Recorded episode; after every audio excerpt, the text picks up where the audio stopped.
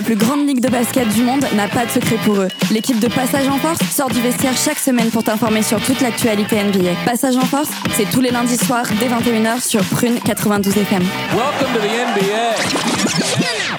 Bonsoir à tous, bienvenue sur Prune 92 FM www.prune.net. Il est 21h et comme chaque lundi, c'est passage en force jusqu'à 22h pendant une heure. On va vous parler de NBA, notamment de la draft ce soir avec euh, Eddie et Flo qui sont à mes côtés. Salut les gars.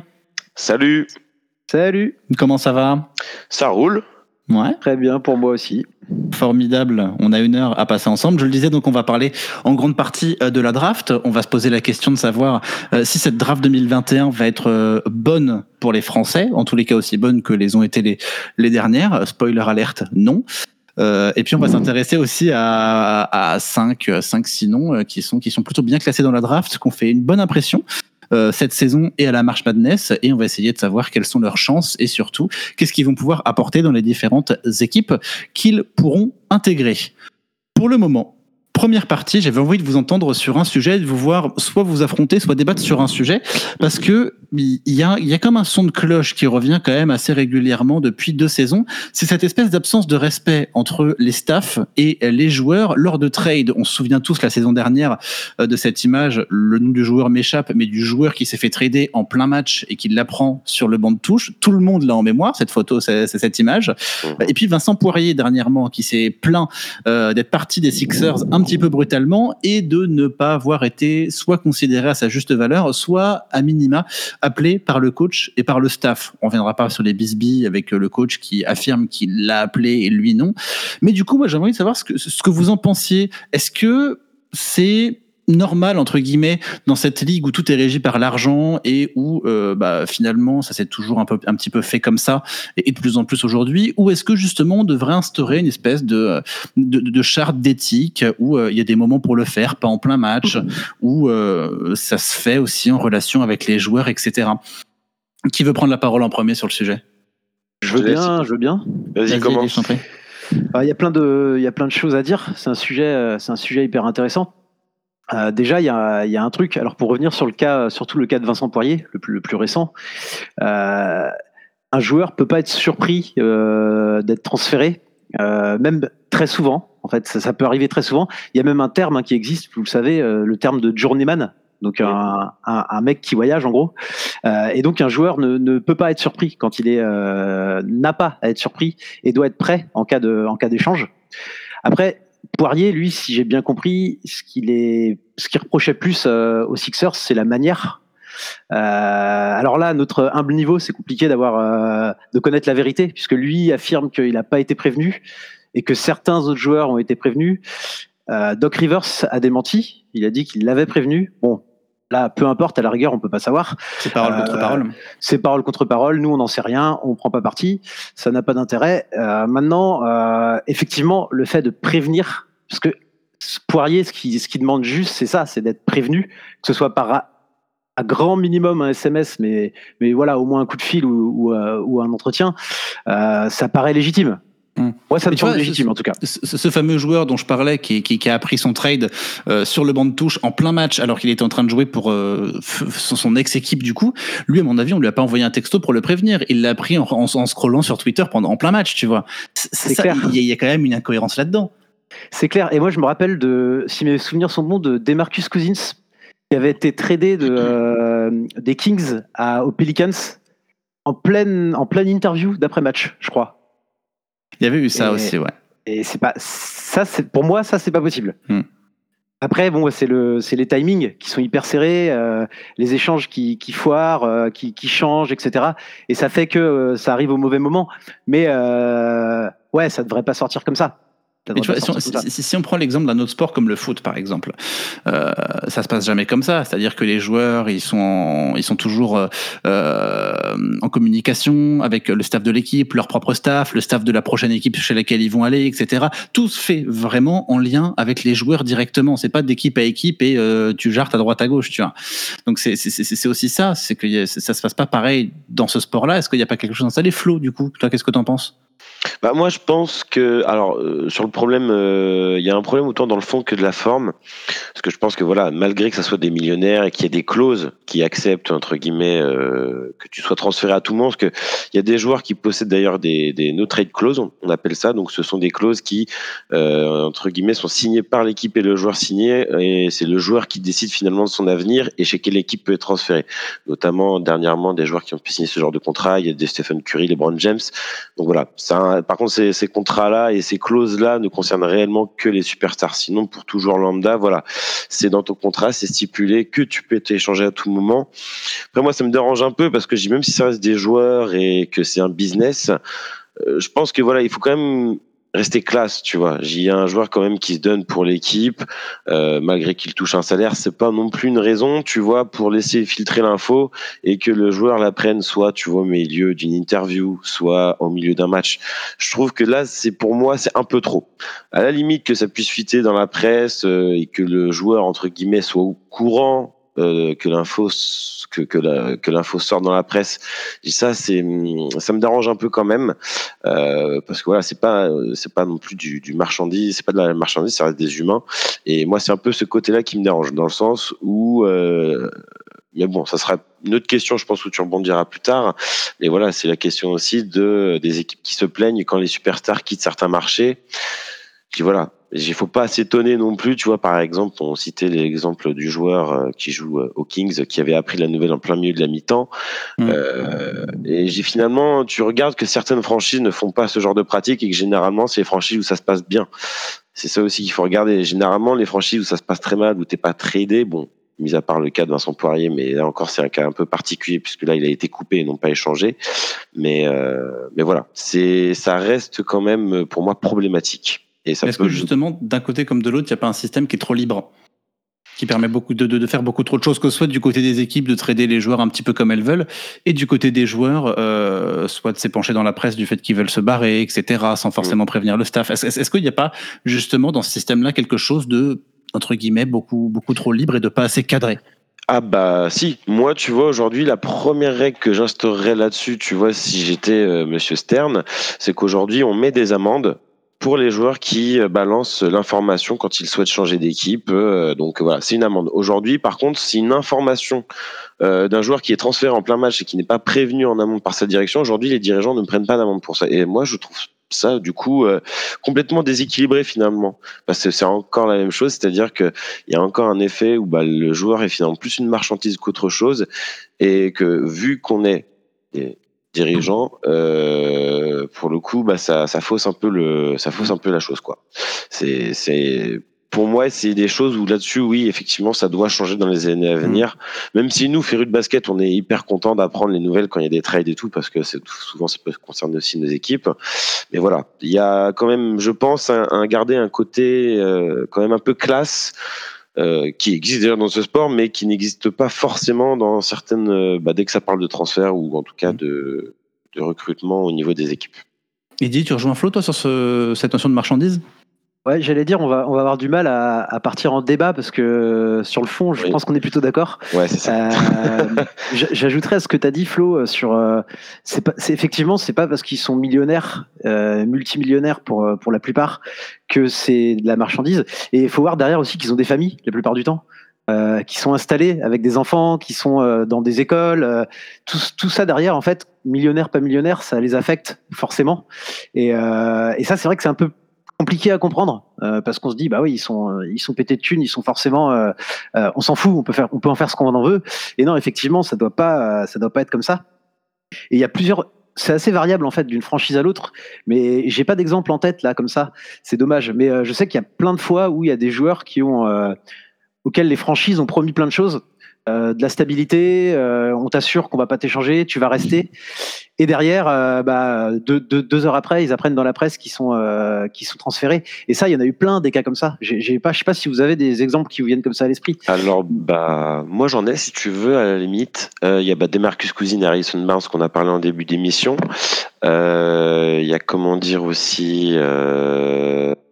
Qui est-ce qui l'a pris aussi dans la presse? Bah, Vincent Poirier. Enfin, ça, c'est les derniers cas. Ouais. Mais c'est vrai que dans les plus vieux, alors attends, je réfléchis. Après, Poirier, on l'avait pas non plus promis de la stabilité. Il a pas beaucoup Ouais. joué aux Sixers. Il, savait qu'il y avait, qu'il y avait une sorte d'épée de Damoclès qui lui pendait au-dessus de la tête, quoi. c'est ça. Ah, il peut pas, il peut pas, oui, il peut pas être surpris. Dans son, dans Non. son cas de figure, il est au bout du banc. Il peut pas être surpris de- d'être le premier à sauter quand, quand, quand il y a besoin de faire de la place. Ça, Mhm. c'est, c'est sûr. Et d'ailleurs, euh, euh, Vincent Poirier, euh, bah, ce serait pas un focus sur lui hein, spécifiquement, mais euh, alors si jamais il a pas été prévenu, c'est plutôt légitime. Sa réaction est plutôt légitime de dire, bah, vas-y Doc, envoie-moi au moins un SMS quoi pour me dire que c'était bien de travailler avec moi, même si tu Ouais. ne crois pas. C'est ce qu'il a dit et ça, et ça peut se comprendre. Après, c'est dommage qu'ils disent dans la presse ça. Je trouve Ouais. que ça nuit à son image. Il fait une erreur en faisant ça de communication.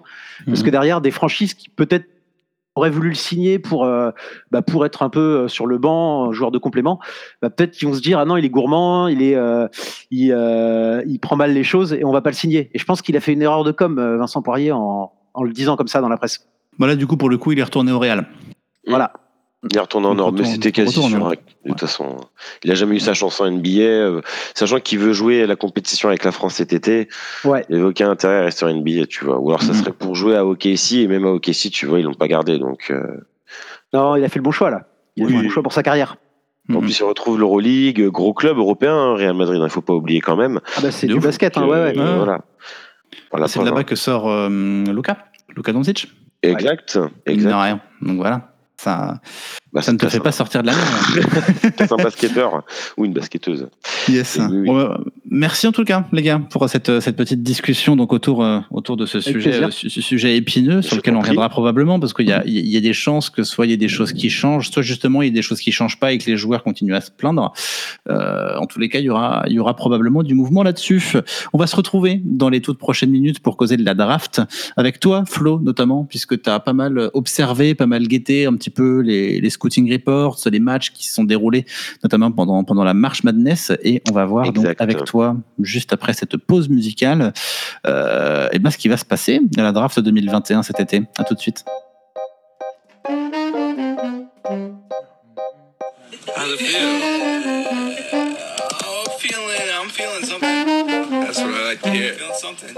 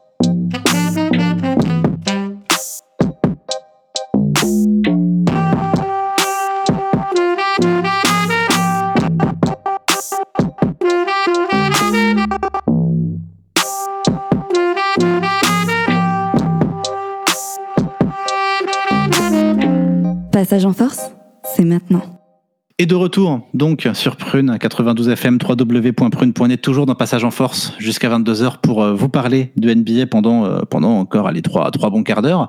Et Flo, donc, avec toi, on va se pencher un peu plus en détail sur ce qui va probablement se passer pendant la draft 2021. En tous les cas, ta petite sélection de noms euh, que tu nous as faite euh, entre, entre la fin de saison et la Marche Madness. Alors, dis-nous tout.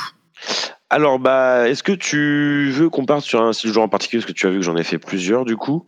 Est-ce que tu as envie que je commence par un joueur en particulier Ou est-ce qu'il y a Est-ce qu'on commence par le top prospect ou pas?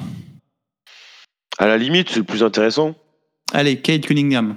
Allez, voilà. Donc, Kay Cunningham, donc, euh, pour décrire déjà tout d'abord, euh, c'est un meneur de jeu qui peut jouer dans un style combo garde parce qu'il a euh, la taille pour jouer un, euh, comment dire, euh, arrière, hein, puisqu'il fait quand même 2 mètres 3, euh, 99 kilos, donc, et 2 mètres 13 d'envergure. Donc, beau bébé. Ouais. beau bébé. Clairement. Qui joue cette année à Oklahoma, Oklahoma State. Donc pour vous donner un petit peu ses stats sur l'année, donc c'est du 20 points, à peine un rebond, 1,5 euh, interception, 3,5 passes et 6 rebonds. Donc joueur plutôt complet dans son ensemble. Pas mauvais shooter, il tourne à un pourcentage à 3 points qui est à euh, 40%. Bon Un peu après plus que voilà. 43, je crois. Hum, alors après j'ai j'ai Sauf si ça a baissé depuis, mais je crois que c'est 43. Ok, bon, bah, on va dire, même si tu vois 43, donc après, voilà, j'ai le pourcentage à 3 points, j'ai généralement, il y a toujours même un, un petit décalage puisque euh, les lignes ne sont pas les mêmes. De toute façon NBA ou NCA, donc Mm. voilà, j'ai le shoot, généralement, moi, c'est la chose dont je me méfie un peu le, le plus. Donc euh, voilà, pour parler de ce joueur, c'est un joueur vraiment très athlétique, très énergique, qui court beaucoup, donc euh, ça va être un, un joueur dans le profil euh, que je pourrais comparer, même si je, je suis pas fan des comparaisons, mais ce qui pourrait aiguiller nos, nos chers euh, nos chers auditeurs et auditrices, ça serait un Dioron Fox qui joue aux Mm. Kings. Donc, C'est-à-dire qu'il va voilà courir dans tous les sens. euh, ça va ça va faire du seven or shoot, euh, seven or less euh, au niveau du shoot. si après en fonction du style d'équipe où il peut tomber, mais il faudrait qu'il tombe dans une équipe où en tout cas euh, il faut que ce soit aussi l'un des créateurs principaux parce qu'il est très habile balle en main. Euh, pour un joueur de son niveau, justement, ce qui est très apprécié par la direction, c'est qu'il partage beaucoup le ballon, très efficace, très créatif, que ce soit sur ses drives ou euh, voilà sur euh, sur son jeu. Ou, voilà, c'est qu'il est créateur pour lui et pour son équipe. Donc ça, c'est un bon Mhm. point aussi. Euh, après, la mécanique de show qui est pas forcément parfaite, mais bon, ça l'est généralement très, c'est très rare quand même pour des prospects qui arrivent en NBA où souvent où il y a toujours des petites choses qui sont modifiées. Bon handle, puisque voilà, malgré si tu veux sa, sa taille, euh, comme il a une très grande envergure, du coup il peut dribbler assez bas, ce qui lui aussi procure un avantage certain par rapport euh, euh, à ses éventuels défenseurs. Euh, il joue, comme je disais, avec sa puissance, où il a souvent tendance à choper des lancers francs, parce qu'il arrive bien à choper le contact. Donc ça, c'est aussi un Mhm. point positif. Et pour sa défense, c'est une défense correcte, solide d'équipe. Après, c'est pas un défenseur d'élite, c'est certain. Mais euh, mais en tout cas, voilà, il a les outils physiques pour, pour devenir, en tout cas, un très bon joueur de ce côté de terrain euh, à l'avenir. Et qui sera probablement le numéro un de la prochaine draft à, à l'unanimité. Alors, arrête-moi si je me Ouais. trompe. Oklahoma State, euh, pas de March Non, Madness. pas de March Madness. C'est Ça risque pas de compliquer un peu les choses C'est pas forcément compliqué puisque bon, on est quand même dans un contexte un peu particulier cette année avec le Covid, donc du coup très peu, euh, enfin toutes les compétitions étaient vachement condensées et on a déjà vu des joueurs hein, qui ont pu être euh, pris très haut dans la draft par le passé euh, sans forcément euh, faire la marche madness. Donc après, euh, c'est sûr que c'est beaucoup mieux, c'est mieux pour la visibilité, mais sur le peu d'échantillons et le peu de matchs qu'il a vu, c'est qu'il est surtout tombé dans une équipe qui finalement était assez faible. Et je pense que mieux entouré lui-même, ils auraient pu faire mieux. Mais lui tout seul, c'est vrai que quand tu regardes dans l'équipe, d'ailleurs même dans les 10 ou 15 premiers choix, euh, il n'y a aucun autre joueur qui a été sélectionné dans cette équipe. euh, à part euh, KD, enfin qui est potentiellement euh, en tout cas euh, drafté haut, il n'y a que réellement lui dans l'équipe qui peut vraiment faire une belle carrière en NBA, quoi, en tout cas. Donc voilà. Je sais pas si après vous avez des questions sur le joueur en particulier ou si vous avez des interrogations, en tout cas. Numéro 1, ça l'enverrait chez Minnesota, ce qui serait pas ridicule. Minnesota, qui on le rappelle, a depuis le début de son histoire le pire bilan de la ligue. Mhm. Euh, c'est vrai. Non, mais il faut le rappeler, c'est vrai. D'autant plus qu'ils viennent d'être achetés et qu'on parle d'un potentiel déménagement. C'est pas encore fait, mais, mais, mais en tout cas, ils viennent d'être achetés par, euh, par deux investisseurs. Mais euh, le, le fit serait bon pour toi? Moi, je suis pas forcément fan euh, de Minnesota parce qu'ils ont déjà un gros meneur de jeu qui s'appelle D'Angelo Russell et j'aurais peur que ça se marche un peu sur les pieds. Même si je pense que ça pourrait être aussi complémentaire euh, dans le sens où voilà, Kelly Cunningham, il peut aussi jouer au poste 2, il a le physique, il a le coffre, donc euh, pour moi, c'est pas l'idéal juste par rapport à sa propre progression. Je pense qu'il progressera moins vite euh, à côté d'un D'Angelo Russell et qui pour le coup ne jouerait pas réellement à son poste naturel parce que malgré sa taille et ses qualités intrinsèques au niveau du basket, ça reste pour moi un meneur tout de même. Ça reste pour moi un joueur qui doit, doit être meneur en tout cas. Ok, on va passer au, au potentiel deuxième prospect qui porte le doux nom à Devan Mobley. Exactement. Donc Evan Mobley, donc là pour le coup on est plutôt sur un profil d'intérieur euh, aujourd'hui qui a tout juste 20 ans, donc 2m13 sous, le, sous les arceaux, 2m26 d'envergure et 93 kg. Donc euh, pour Beau vous bébé, donner- hein. Beau bébé aussi, mais un peu maigrichon pour un poste 5 quand même. Va falloir Ah. qu'il fasse un peu de muscu pour euh, atteindre la NBA. Euh, puisque par exemple, si tu le vois, si euh, tu vois par exemple jouer qu'on a un Anthony Davis qui lui met quand même 20 kilos dans les dents, ça peut être compliqué. Mais euh, voilà, c'est un joueur, juste pour vous donner ses stats, et puis je reviendrai un petit peu après sur ses, plus sur ses qualités basketball, euh, on va dire. Donc c'est du 16 points. Gros protecteur d'arcecle avec trois, pratiquement 3 contre par match. Euh, pratiquement une interception, 2,4 passes et 8,7 rebonds. Donc, euh, des stats d'intérieur euh, tout en somme, euh, plutôt correct. Donc ce joueur aujourd'hui, donc comme je le disais, c'est un poste 5, un peu sous-taillé entre guillemets. Alors quand je dis sous-taillé, c'est peut-être pas le bon mot. Je devrais dire. C'est ce que tu disais tout à l'heure, c'est que physiquement, il, lui manque, il lui manque quelques trucs. Il lui manque des épaules, il lui manque du muscle, quoi. Voilà, exactement. Donc pour moi, c'est un peu juste. euh, et j'ai- c'est ça qui me- fait penser que ça peut être quand même un top joueur parce qu'il a des skills, il a la technique. Euh, ça reste quand même un joueur. euh, alors qui certes pas forcément le joueur le plus dominant aujourd'hui à NCA au niveau de la défense, mais qui à terme avec une équipe qui est prête à le développer sur ce point-là peut devenir euh, un Rudy Gobert puisque c'est pas tout à fait le, le même style de jeu, mais qui en tout cas peut devenir aussi euh, aussi bon euh, dans ce que peut être un défenseur au niveau de l'équipe. Tu vois, on parlait un peu l'autre jour du débat, tu vois, de savoir si qui de Rudy Gobert ou de Ben Simon c'était le meilleur défenseur. Je dis aujourd'hui Ben Simon pour moi est un meilleur défenseur en un contre un, ou Rudy pour moi est au-dessus dans l'organisation d'une défense en équipe. Voilà, Ouais. Mais voilà, ce n'engage que moi, bien entendu. Mhm. Euh, donc voilà. Euh, oui. Ouais, Flo, j'ai une question par rapport à Mobley parce que Ouais. j'ai euh, finalement je connais peu le joueur. Mhm. J'ai une bonne impression visuelle sur le peu que j'en ai vu, mais euh, est-ce qu'il shoot? Il l'a pas précisé. Euh, alors au niveau de son tir, euh, petit shoot en périmètre qui est pas dégueu. En- il a des très bonnes mains, il peut driver, il peut se créer son tir à mi-distance, donc ça c'est cool. Après à Ouais. trois points, euh, non. 3 points, c'est compliqué, points, mais sinon, je crois qu'il est à compliqué. 60%. 60% au tir, quelque chose comme Oui, ça, hein, juste. Ah oui, alors j'ai pas donné ses stats au tir, excusez-moi, mais du coup ouais, c'est du 60% au tir. Donc en, soi c'est un bon joueur. Bah, c'est un peu con, mais au niveau de ses fondamentaux euh, offensifs, euh, c'est plus un intérieur prototype année 2000 où beaucoup de jeux au périmètre, shoot à mi-distance et beaucoup de jeux au panier. Mais Ouais, euh, c'est ça qui, voilà. c'est ça qui peut être un peu problématique le sens où ça, s'il doit compenser un, un peu un manque physique, ce qui est un peu normal à un intérieur Oui. qui arrive en NBA, c'est souvent le cas. Oui. Ça peut être par le shoot extérieur maintenant, et, euh, et c'est vrai que si tu combines un peu, euh, euh, on va dire d'être sous-dimensionné physiquement, plus manquer un peu de jeu dans le périmètre, enfin à trois points, jeu extérieur, ça peut être difficile en début de carrière pour ce type de, ce de joueur. On en a vu des joueurs comme ça galérer hein, en début Mm. de carrière. Je pense là à comment il s'appelle. Nerlens Noël, par exemple, oui, Ah oui. bah, un voilà. peu ce genre de profil, et euh, qui était très prometteur, qui était drafté très haut, je sais plus, un 6 ou 3 par là. Sixième Et- par les Sixers. ouais. sixième. Et euh, finalement, euh, il a quand même passé pas mal d'années galère avant d'avoir une place correcte, on va dire, en NBA. Donc, euh, ça me fait un peu Bah, penser à ça. Voilà. Après moi, j'ai aussi. Après, il y a aussi un autre point par contre qui là bascule un peu pour et bon pour lui, c'est qu'il peut par contre switcher facilement sur les défenseurs. Euh, comme Ah je ouais. disais dans les équipes du coup, et c'est pour moi ce qui peut lui quand même permettre d'être titulaire. Euh, alors, je pense qu'au début il ne le sera pas forcément, Euh, justement comme tu dis pour son problème justement de shoot où je pense que pour avoir un, bah, aujourd'hui on voit que le jeu s'écarte de plus en plus. Euh, pour euh, ce genre de jeu, je pense qu'il va lui falloir un peu de temps quand même, parce que je pense que de toute façon, même on le voit au niveau de la NBA, NCA, c'est ce que les joueurs disent le plus, c'est que souvent ça va beaucoup trop vite.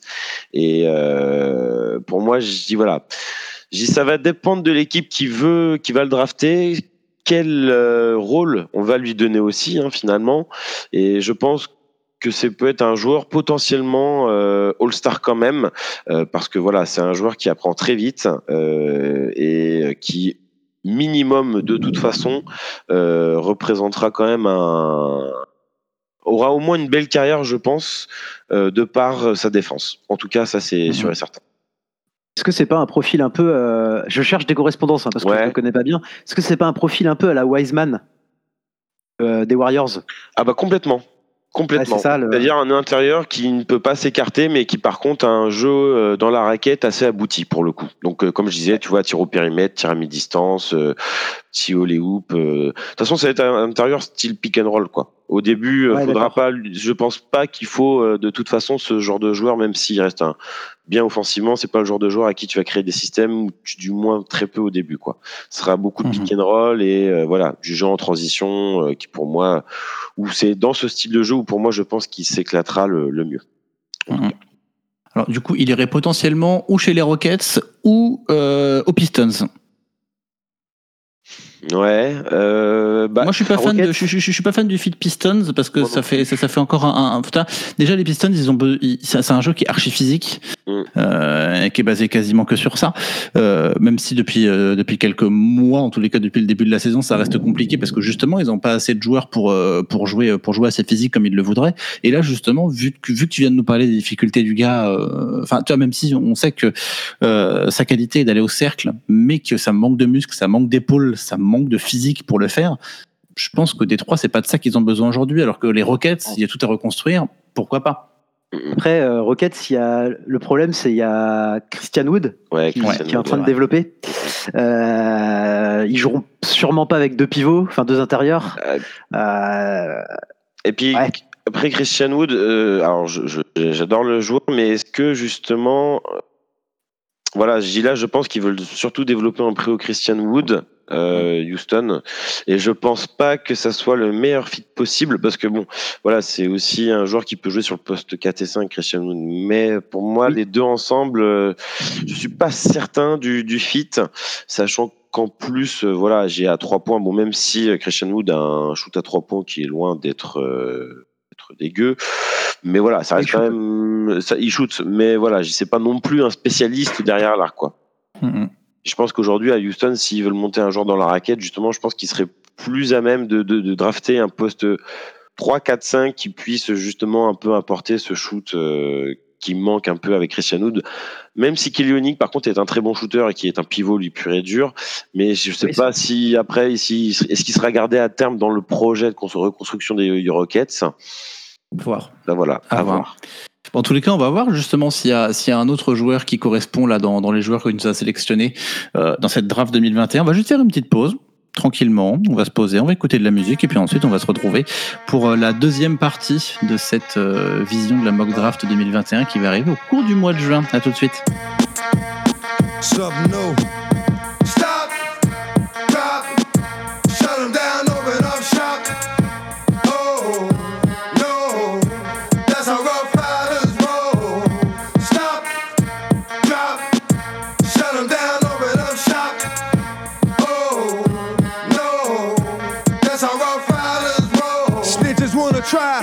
Snitches wanna lie, the snitches wonder why, snitches wanna die.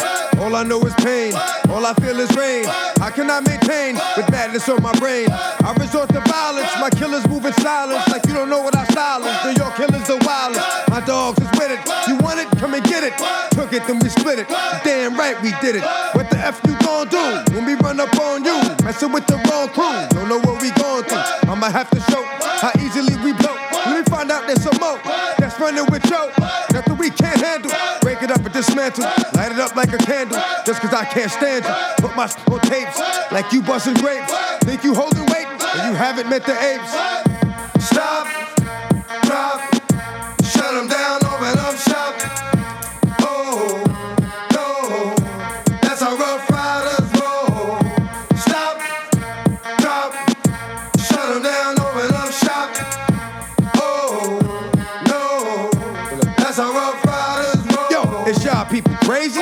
you and be ways. Stop acting like a baby. What are your feelings on the case? Mind your business, lady. Nosy people get it too. When you see me spit at you, you know I'm trying to get rid of you. Yeah, I know it's pitiful. That's how killers get down. Watch my killers spit round. Make you suckers kiss ground. Just for talking clown. Oh, you think it's funny? Then you don't know me, money. It's about to get ugly. Whatever, dog, I'm hungry. I guess you know what that means. Come up off that green. Rob tickets on ravine. Don't make it a murder scene. Give a dog a bone. Leave a dog alone. Let a dog roam and he'll find his way home. Home of the brave. My home is a cave. And yo, I'm a slave to my home is the grave. I'm a pull papers. It's all about the papers. Chickens caught the vapors and now they wanna rape us.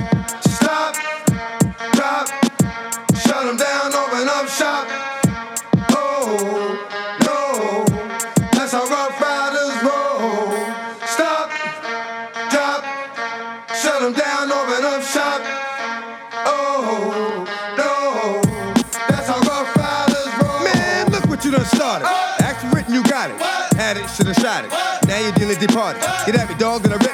But this one here, I flip. You it know when I kick. Gonna be some slicks. What would that look for when I walked in the door? Oh, you thought you was raw? Oh, not anymore. Cause now you on the floor. Wishing you never saw me walk through that door with that 4-4. Now it's time for bed. Two more to the head. Got the floor red. Yeah, that maggot's dead. Another unsolved mystery.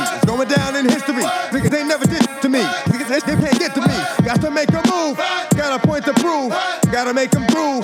Got them all like ooh. So to the next time you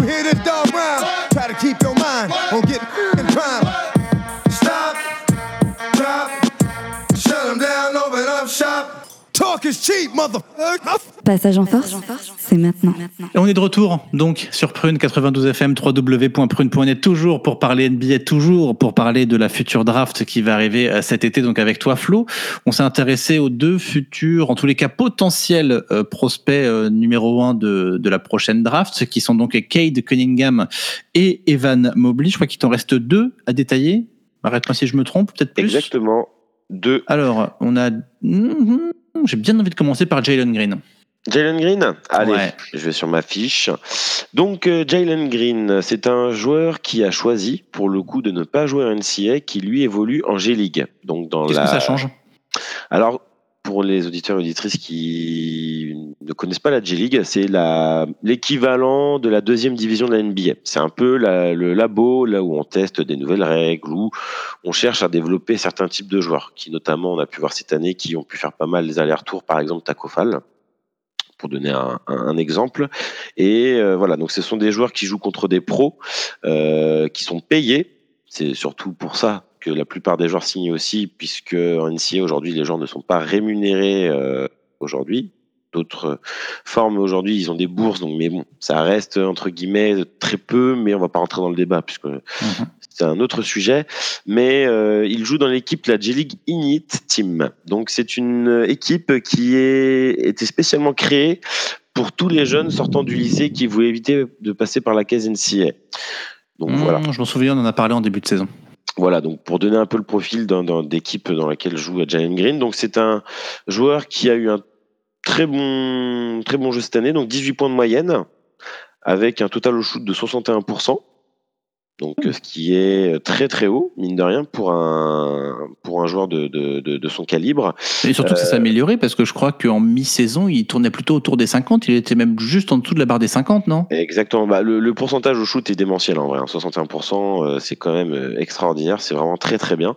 Et euh, ce qui surtout impressionne ces ce joueur, c'est son premier pas, sa capacité à se créer son propre tir, euh, qui reste vraiment vraiment très intéressante et qui peut potentiellement justement finir au star sur ces deux qualités, car il excelle vraiment dans ce dans ce domaine. Par contre, le point noir un peu dans tout ça, c'est qu'il a encore un peu de mal pour créer pour les autres. Ça, ça sera le, Mm. le, le gros progrès qu'il aura à faire là-dessus, et aussi de prendre un peu plus soin du ballon, où il est quand même à trois pertes de ballon par match, ce qui pour moi est un peu élevé, je trouve, pour l'NCA, et qui pour moi à terme aussi devra euh, bah, qui devra faire attention en tout cas euh, à ce niveau de perte de balle quand il sera en, en NBA. Euh, et aussi bah, sa lecture au niveau du jeu. Donc, euh, tu vois, ça, mine de rien, c'est un peu lié bah, justement à la création pour les autres, euh, à la, aux balles perdues. Donc, c'est surtout ça. Et, euh, et ce Est-ce que tu irais jusqu'à dire qu'il a axes. pas un gros QI basket? Il a un QI basket intéressant pour lui, dans le sens où il arrive à lire les, à bien lire les défenses, mais pour son jeu. Mais alors, par contre, quand ce qui est de parler de capacité à organiser, c'est là où ça devient compliqué. On va dire, c'est, ça reste ça. Après, au niveau de sa défense, bon, ça reste un joueur euh, qui, de toute façon, fait 1m96 et 80 kg, donc on n'en fera jamais un défenseur d'élite, même s'il prend un peu de poids, bon, ça restera, je pense, pour moi, un défenseur pareil, qui peut jouer défenseur dans une équipe de niveau correct, mais c'est pas forcément le, le potentiel qu'on, prête à ce joueur-là. C'est vraiment le côté offensif qui fait qu'il peut être potentiellement drafté dans les cinq premiers. Yes, Eddie Ouais, moi je me demande justement par rapport au profil que tu, que tu décris, Mhm. euh, ce type de joueur, il lui faut vraiment une configuration très spécifique pour que ça fonctionne. Dans le sens où s'il n'a pas un poste 2 ou 3 créateur avec lui, ça peut vite bloquer. Si tu dis qu'il n'est pas euh, super bon pour créer pour les autres et qu'il peut pas être décalé au poste 2 en fait, vu son, vu son physique. Disons que moi, à terme, ce que je vois au plus haut pour ce gars-là, c'est que, alors si justement il arrive à améliorer ces axes-là, il peut devenir titulaire et peut-être All-Star en NBA. Mais pour moi, à l'heure actuelle, au niveau de son profil, il a plus le profil d'un sixième homme. Justement, tu vois, de par sa qualité explosive, de par son jeu offensif qui est quand même très bon, euh, ça va plutôt être un dynami- dynamiteur de banc. Donc au, au pire des cas, sa carrière, ça ressemblera à celle d'un Lou Williams qui est plutôt intéressant. Et s'il peut développer un autre potentiel que celui-ci, euh, bah, c'est un peu plus compliqué parce que du coup là, j'ai pas forcément d'exemples qui me viennent en tête. J'y ai pas trop réfléchi. Euh, mais voilà, pour moi après, euh, j'ai vu le joueur jouer. C'est pas que je crois pas en ce joueur-là parce que ça reste un joueur qui est quand même bien haut dans, dans les drafts. Mais pour moi, euh, je sais pas, ce, ce joueur-là, je le, je le sens un peu. euh, je suis un peu mi figue mi raisin sur ce sur ce genre-là, dans le sens où pour moi, en fait, il y a quand même beaucoup de choses qui restent à développer. Et pour moi, c'est quand même des axes très importants euh, du fait de son de sa taille, où il pourra pas forcément jouer arrière, où ça restera un meneur pur. Et un meneur qui n'a pas les capacités pour organiser un minimum le jeu ne peut pas être titulaire en NBA.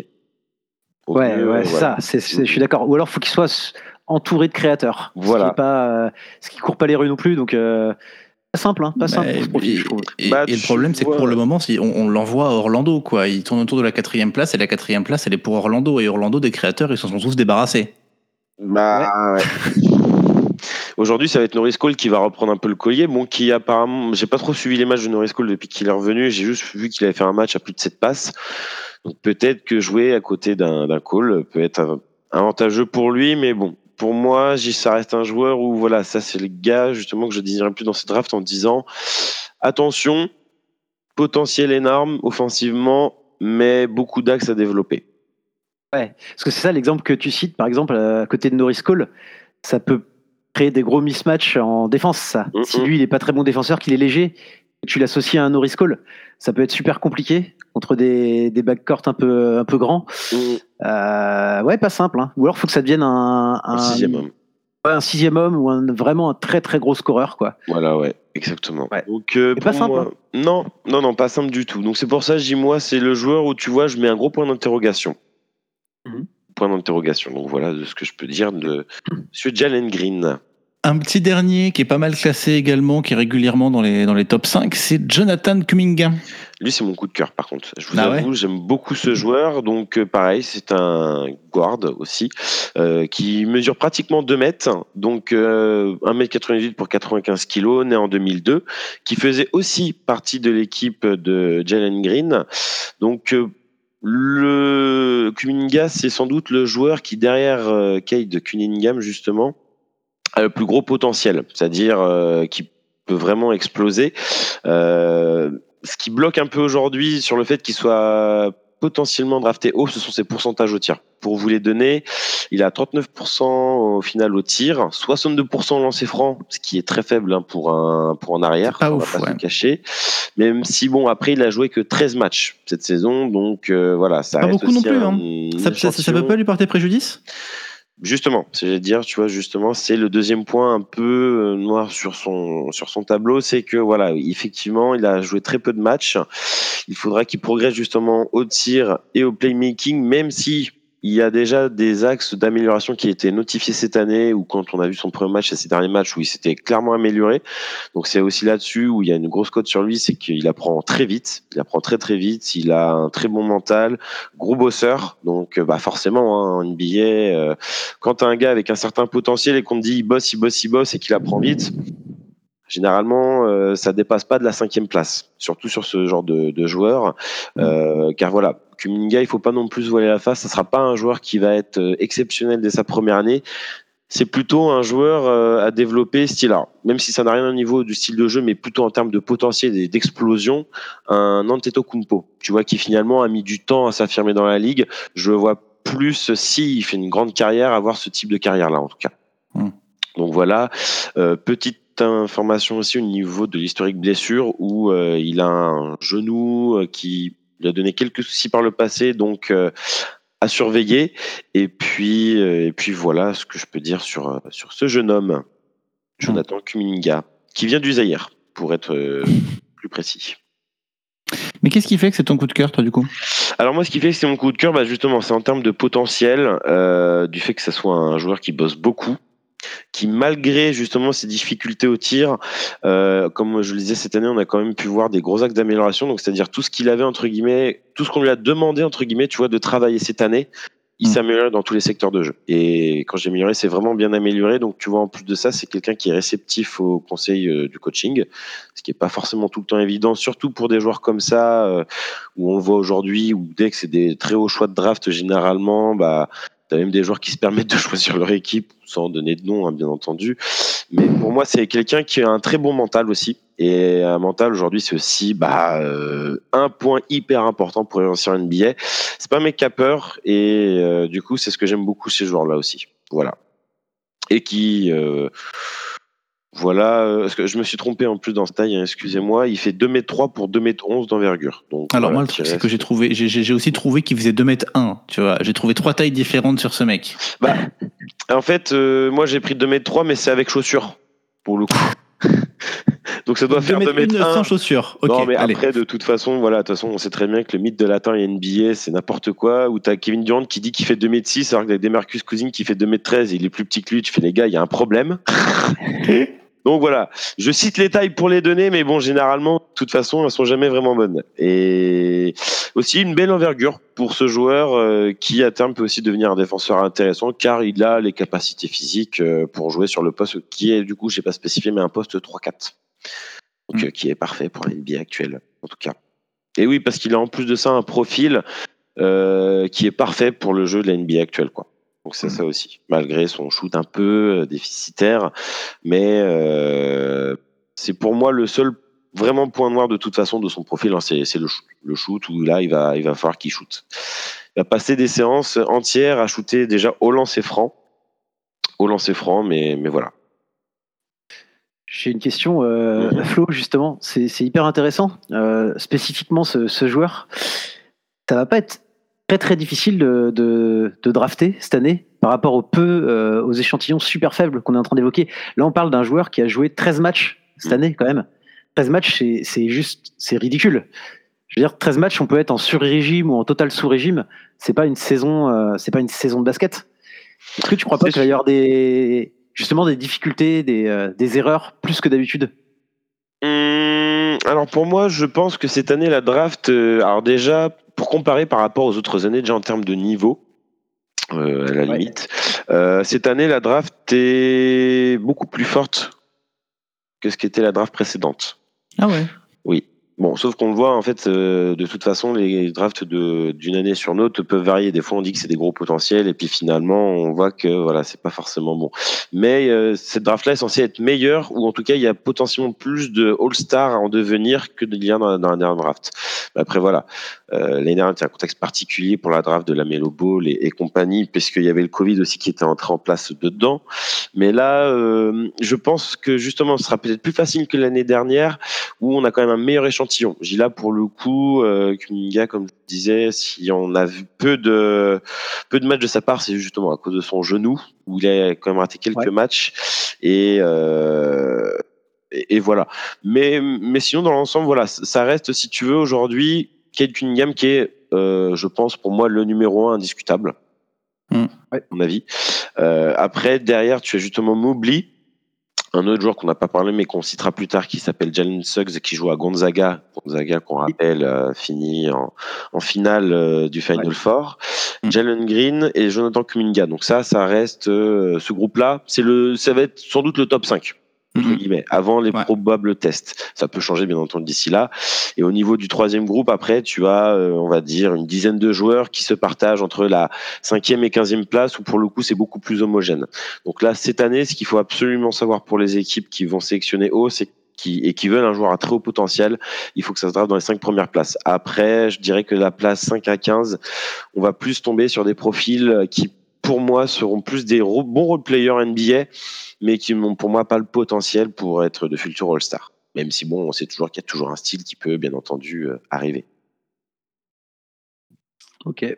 Merci Voilà. Flo pour euh, cette expertise. On va se retrouver dans les toutes prochaines minutes sur Prune. Il va nous rester quelques, quelques petites courtes minutes pour justement se poser la question, les Français ont-ils une bonne chance d'atteindre des belles places sur cette draft 2021 Vous connaissez déjà la réponse, mais on va quand même se poser la question. à tout de suite. Did you violate it? Uh, we in the building, we in the party, we in the ah ah ah. We getting money, we getting cards, and we getting ah ah ah. I got the hookah, who got the bottles, who got the ah ah ah. Got a new bitch, got a new body, got a new ah ah ah. Ah ah ah, he got that hood stroke. yeah, but ah ah ah, he got that good throw. Uh, and ah ah ah, he paid that car note. But ah ah ah, do ah ah ah, he can't stay hard though. Y- y'all know in my group chat lit. Like ah ah ah ain't shit. Cause ah ah ah came quick, so ah ah ah can't hit. And I been that bitch when I hop in that whip. Don't tell me you proud of me, you got a pride of me, you better spin that shit. We in the building, we in the party, we in the ah ah ah. We getting money, we getting cards, and we getting ah ah ah. I got the hookah, who got the bottles, who got the ah ah ah. Got a new bitch, got a new body, got a new ah ah ah. We in the building, we in the party, we in the ah ah ah. We getting money, we getting cards, and we getting ah ah ah. I got the hookah, who got the bottles, who got the ah ah ah. Got a new bitch, got a new body, got a new ah ah ah. She talking about ah ah ah. She saw me and started stuttering. She got a man, but she dubbing him. She got friends and she come with them. Uh, she like that's Fabi. Let's go and have some fun with him. Yeah, uh, let's go and have some fun with him. Look, I pull him out. She rubbing them. Ops, subbing them. Ah, subbing them. They don't want none of them. Uh, I got a gun. That's a grata I got a gun. That's a grata Uh. We in the building, we in the party, we in the ah ah ah. We getting money, we getting cards, and we getting ah ah ah. I got the hookah, who got the bottles, who got the ah ah ah. Got a new bitch, got a new body, got a new ah ah ah. We in the building, we in the party, we in the ah ah ah. We getting money, we getting cards, and we getting ah ah ah. I got the hookah, who got the bottles, who got the ah ah ah. Got a new bitch, got a new body, got a new ah ah ah. Came with my niggas and left with a baddie. Uh, the way that she eat it, I might call her zaddy. Yeah, she all in my titty, she all in my fatty. And after we done, I give her a Uber and send him to Addy. Bitches be married, I'm in that new G wag. This ain't no Gucci bag. I put in work and got me a Birkin. I see why you be mad. I say it's litty, it's litty. I got the key to my city. I got the swipers, I got the lifers, I got accounts in the millies. We in the building, we in the party, we in the ah ah ah. We getting money, we getting cards, and we getting ah ah ah. I got the hookah, who got the bottles, who got the ah ah ah. Got a new bitch, got a new body, got a new ah ah ah. We in the building, we in the party, we in the ah ah ah. We getting money, we getting cards, and we getting ah ah ah. I got the hookah, who got the bottles, who got the ah ah ah. Got a new bitch, got a new body, got a new ah ah ah. Passage en force, c'est maintenant. Dernière partie de Passage en Force sur Prune. On est ensemble pendant les toutes prochaines minutes, encore jusqu'à 22h. On fait le point donc sur la draft 2021.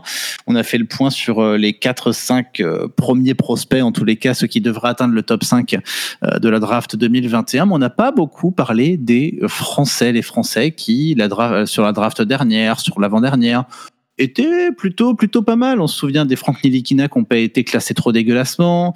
L'an dernier, son nom m'échappe. Kylian Hayes. terrible. Kylian Hayes qui a fait Ouais. bonne impression. Merci Flo.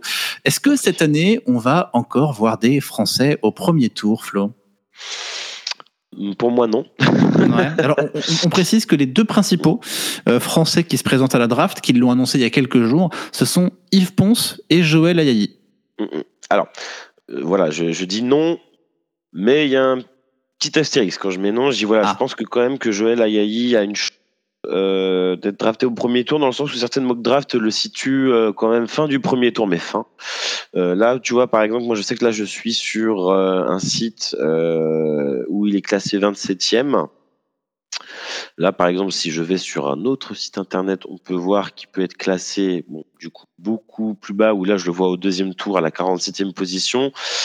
Donc, pour moi, beaucoup de aléatoires. Je pense que de toute façon, Joël Ayayi, euh, ce qui va être pour lui fondamental, s'il va être pris au premier tour, ça se déroulera lors des tests qu'il pourra faire euh, lors soit des différents training camps ou des différents entretiens qu'il passera avec les franchises. Hmm. Euh, Yves Ponce, pour moi, c'est. Moi, c'est pareil. Je pense que même Yves Ponce a plus de chances, mais c'est mon avis perso et je ne le souhaite pas, mais pour moi, n'a pas forcément de chance d'être drafté cette année. Moi, je le vois plus nous faire un peu euh, une signature à la TI, ou par contre, je pense qu'il a sa place en NBA, mais plutôt pour un two-way contract. Je pense qu'il a plus le profil et pour moi le niveau d'un joueur pour l'instant qui peut prétendre à, à cette place-là, puisque l'année dernière on a quand même eu deux Français draftés au premier tour qui sont Théo Malédon et Kylian Hayes et qui, bon, alors pour l'instant où il y en a un qui est définitivement été drafté trop bas et qui sera sans doute le style de cette draft, je cite Théo Malédon qui a été drafté au premier tour par Oklahoma Mhm. et Kylian Hayes a lui a des connu un début de saison un peu plus poussif, mais qui revient super bien depuis son retour de la blessure et qui joue sur le banc et qui, je pense, pour moi, lui est bénéfique pour l'instant, mais qui, pour moi, je pense, enfin, Kylian sera amené à avoir une très belle carrière en NBA. Mhm. Mais pour moi, ceux qui arrivent cette année sont beaucoup plus faibles et je pense qu'on aura quand même des Français draftés, mais ça sera du second tour Hmm, hmm. pour ma part. Qu'on fasse une petite carte d'identité quand même, Joël Ayayi. Pas grand, hein, 1m93, 1m98 d'envergure, 72 kilos, 21 ans. C'est maintenant ou jamais pour se présenter à la draft. Il vient de Gonzaga. Euh, parmi ses faits notables, un fait notable, mine de rien, c'est le premier joueur de l'histoire de la NCAA à avoir réalisé un triple-double sans perdre un seul ballon, avec 12 points, 13 rebonds et 14 passes décisives, ce qui est quand même pas dégueu. Et puis surtout, il a un truc pour lui, c'est que depuis qu'il est arrivé en NCAA, il progresse énormément. Première saison blanche, une vraie première année qu'il a fait très discrètement à, à 5 minutes par match, et puis une saison sophomore à 10 points, 6 rebonds et 3 passes de moyenne. Et puis là, cette saison, il tournait il y a quelques semaines encore aux alentours de 12 points, aux alentours de 7 rebonds et de 3 passes de mémoire. Il était un petit peu au-dessus d'une interception, ce qui sont quand même pas des stats horribles, je trouve. Mehdi. Alors ouais, je prends, je prends la parole sur Ayayi. Alors justement, je vais pas être hyper objectif parce que le seul match que j'ai vu, c'était la demi-finale euh, contre UCLA où il Mhm. fait son, euh, son record en carrière en points. Et je l'ai trouvé euh, hyper fort. Il a fait, il a fait un super match. Mais bizarrement, en fait, je sa cote a pas forcément trop, trop explosé suite à ça. Comment il s'est, comment il a joué dans le, dans le tournoi final sur le, sur le, la globalité? Il a super bien joué. Ah, Je il peux a- pas le nier, il a, il a fait une super, il a fait un super tournoi. D'accord. Et du coup, ça, ça, ça a pas spécialement euh, développé sa cote Ah. davantage? Pas pour l'instant, ça peut venir. Non, parce que voilà, puis comme tu le disais, ce qui bloque un peu, c'est son âge. 21 ans pour un prospect, c'est quand même. euh, alors, on va pas dire que c'est vieux, parce que. Un Ouais, peu. 21 Si, si, si, on, on peut le dire, c'est vieux. Mais, euh, mais voilà, pour un joueur drafté, malheureusement, en NBA, on voit plus maintenant des mecs draftés entre 18 et 20 ans. Une fois que tu passes les 21 22 ans, malheureusement, en fait, euh, ce qui pêche un peu, c'est ton potentiel. C'est, Ouais, ouais, ouais. euh, en fait, Joël Ayayi, ce qui pêche un peu pour moi, euh, c'est que ça, reste un très bon joueur euh, de toute façon de basket. Il- même s'il va pas de toute façon en, en- en NBA, pour moi, il va s'éclater en Europe. Ça, c'est sûr et certain. Euh, non, ce qui, ce qui, ce qui un peu ressort, moi, je pense, au niveau de ce que j'ai pu voir ou entendre sur lui, c'est son manque de potentiel justement, dans le sens où pour moi là il joue déjà très bien, il va se- il va il va forcément s'améliorer, mais sa marge de progression est considérée comme plus courte par les insiders NBA. Bon alors après, Ah ouais. avoir très c'est une bonne surprise, mais moi dans ce que je peux voir sur internet, Twitter, enfin toutes les plateformes du haut basket, c'est ce qui c'est ce qui fait un peu peur chez les gens, c'est qu'en fait ils ont peur que sa marge de progression du fait de son âge soit automatiquement plus réduite. euh, et puis bah, c'est aussi le fait que si c'est un Français, même si aujourd'hui on sait que la, la NBA est, est plus expansible au niveau du, de tout ça, mais voilà, c'est pareil. Je pense que je- si Joël était ricain aujourd'hui, il serait peut-être aussi plus à même, je pense, à être drafté au premier tour. Ouais, Mm. j'avais pas pensé à ça, mais effectivement, 21 ans, c'est un poil tard déjà euh, Mm. dans le, dans le, dans, au regard des, des, des scouts, donc euh, ouais, ça peut euh, jouer Bah, en son il- il défaveur, effectivement. Ouais, il lui reste encore de toute façon une année à faire à la fac. Il s'est pas encore prononcé, euh, je crois, hein, de toute façon sur euh, Si, sa si, si, il se participation. présente. Il se présente, il Il se se présente à la draft. Ouais. Il l'a annoncé il y a quelques jours. Ok, bah j'a- j'avais pas vu l'info, excusez-moi, mais euh, donc oui, s'il se présente, euh, là tu vois, je regarde ses stats. La première année, tu vois, il était à 1,7 points, 10,6 points et 12 points cette année. Après, pour moi, j'ai c'est des stats qui sont correctes, même plus que correctes, parce que euh, je trouve que ça reste quand même des bonnes stats pour une équipe qui joue le Final Four. Généralement, euh, c'est- rare de croiser des. Bah, de toute façon, même dans des équipes comme Gonzaga, c'est très rare de croiser des, des joueurs qui vont te marquer 20-25 par- points par match, car dans ces équipes-là, il y a vraiment une vraie culture de la gagne en termes de titres et Gonzaga est plus une université qui forme ses joueurs pendant 4 ans qui finalement euh, forme des freshmen pour les libérer au bout d'un an. C'est pas du tout le style de l'équipe. Généralement, Gonzaga a plutôt tendance à récupérer des joueurs alors qui sont pas forcément euh, en dehors du top 100 des, des meilleurs lycéens euh, qui peuvent jouer dans le circuit euh, actuel euh, en AAU si je dis pas de bêtises. Et, euh, et voilà. Mais voilà, moi je dis c'est c'est un peu moi ce qui me bloque sur ouais, c'est voilà, c'est moi c'est c'est plus sa marge de progression jusqu'il peut aller, si ça se trouve il peut tous euh, très bien nous, nous mettre sur le cul, ça c'est c'est tout à fait probable aussi puisqu'il a il est quand même très talentueux hein, le, le gars. Mais euh, voilà, moi c'est juste la petite inquiétude que j'ai pour lui, sinon moi ça, ça serait pas choquant en tout cas de le voir au premier tour, on ne dirait pas mais qu'est-ce qu'il fait là, machin, il est pas assez bon, non non, faut pas exagérer. Mais bah, je, moi je peux que le citer. Après, tu vois justement une équipe comme Brooklyn, Il ça peut pas être intéressant. Ouais, mais il aurait pas, pas vraiment de place pour jouer. Vu comment l'équipe de Brooklyn est taillée aujourd'hui, ça, ça, ça, ça permet pas vraiment de lui promettre des minutes de jeu, quoi. Ah, tu sais, mais de toute façon, moi je pense que ne jouera pas beaucoup de temps de jeu l'année prochaine. Ouais, il Faut, faut s'y faire ça. Malheureusement, si déjà il arrive à choper 10-15 minutes par match, ça sera déjà très bien. Hmm. Déjà très bien. Ouais, encore, je te trouve gentil. Oui. Euh, ouais. mais ok, donc on aura bien compris que c'est pas, c'est pas une draft à observer pour les Français. De toute façon, là, euh, ça va être compliqué. Ça sera moins suivi cette année, oui, ça c'est sûr. C'est clair. Euh, et ben les gars, merci beaucoup pour, euh, pour cette belle émission, pour euh, ces belles plaisir. expertises, pour cette belle question. Euh, nous, on va vous laisser euh, tranquille hein, sur la suite, euh, la suite des événements sur Prune. On vous rappelle que toutes les émissions, elles sont disponibles en podcast, en réécoute et gratuitement sur le site de Prune, www.prune.net. Et on va se retrouver euh, la semaine prochaine, 21h-22h, lundi prochain, pour toujours causer de NBA. Salut les gars, bonne soirée. Salut, bonne Salut. soirée.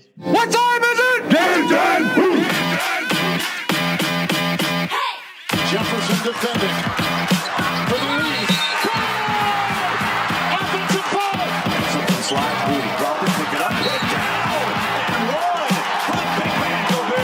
La plus grande ligue de basket du monde n'a pas de secret pour eux. L'équipe de Passage en Force sort du vestiaire chaque semaine pour t'informer sur toute l'actualité NBA. Passage en Force, c'est tous les lundis soirs dès 21h sur Prune 92 FM. Welcome to the NBA.